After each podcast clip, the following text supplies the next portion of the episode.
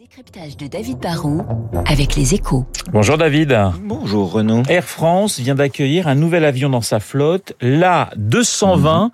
Ouais. Et c'est un petit événement David. hein. Bah oui, parce qu'Air France n'avait pas introduit un nouveau modèle d'avion monocouloir depuis de 30 ans. Air France a introduit des, des A350 ou des B777, le 777, c'est-à-dire des gros avions, mais il n'avait pas de nouveauté sur ce qu'on appelle le moyen courrier. Alors voir arriver ce A220, c'est donc le début d'une nouvelle histoire, et c'est un avion sur lequel Air France mise beaucoup.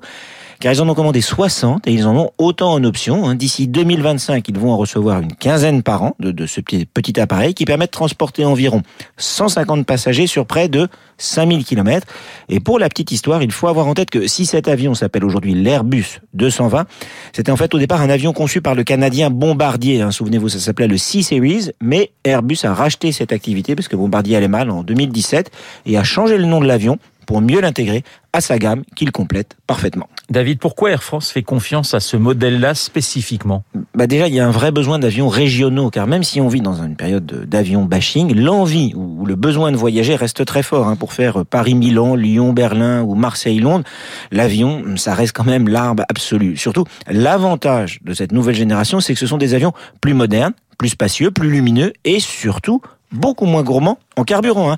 Par rapport au, au vieux A318 ou A319, ce nouveau modèle permettra de réduire les coûts d'exploitation d'au moins 10%, avec une consommation de carburant et des émissions de CO2 réduites de, de 20% et une empreinte sonore réduite de 34%. Et puis en plus, ça, ça va plaire à tout le monde, des coffres à bagages 50% plus grands. Ça, ça va plaire aux pilotes, aux passagers et à la compagnie. Air France ne prend donc pas trop de risques en investissant dans, dans ce nouvel avion? Ben, le, le- le plus grand risque, ça serait de ne pas prendre de risque sur ce segment en croissance du moyen courrier. Ce sont en fait les compagnies low cost comme Ryanair et EasyJet qui aujourd'hui raflent la mise. Ce sont elles les compagnies qui transportent le plus de passagers en Europe et qui sont les plus optimistes en termes de croissance. Pour leur résister, Air France doit absolument devenir plus compétitif et ça, ça passe en très grande partie par le rajeunissement de sa flotte. Les moyens courriers d'Air France ont 16 ans de moyenne d'âge contre 4 ans seulement chez EasyJet et 5 chez Ryanair.